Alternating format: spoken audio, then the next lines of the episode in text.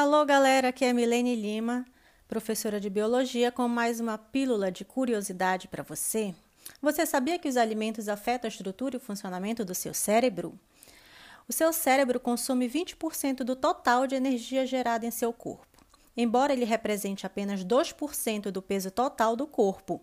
No entanto, essa energia é muito importante para manter as células cerebrais saudáveis e alimentar os impulsos nervosos que ajudam seu corpo a funcionar.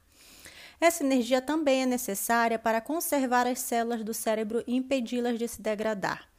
Estudos sugerem que a qualidade dos alimentos que você consome ao longo da vida afeta a estrutura e o funcionamento do seu cérebro. O consumo dos ácidos graxos ômega 3 encontrado em peixes fornece energia para manter os neurônios. Ácidos graxos ômega 3 também são essenciais para a transmissão de informações entre as células.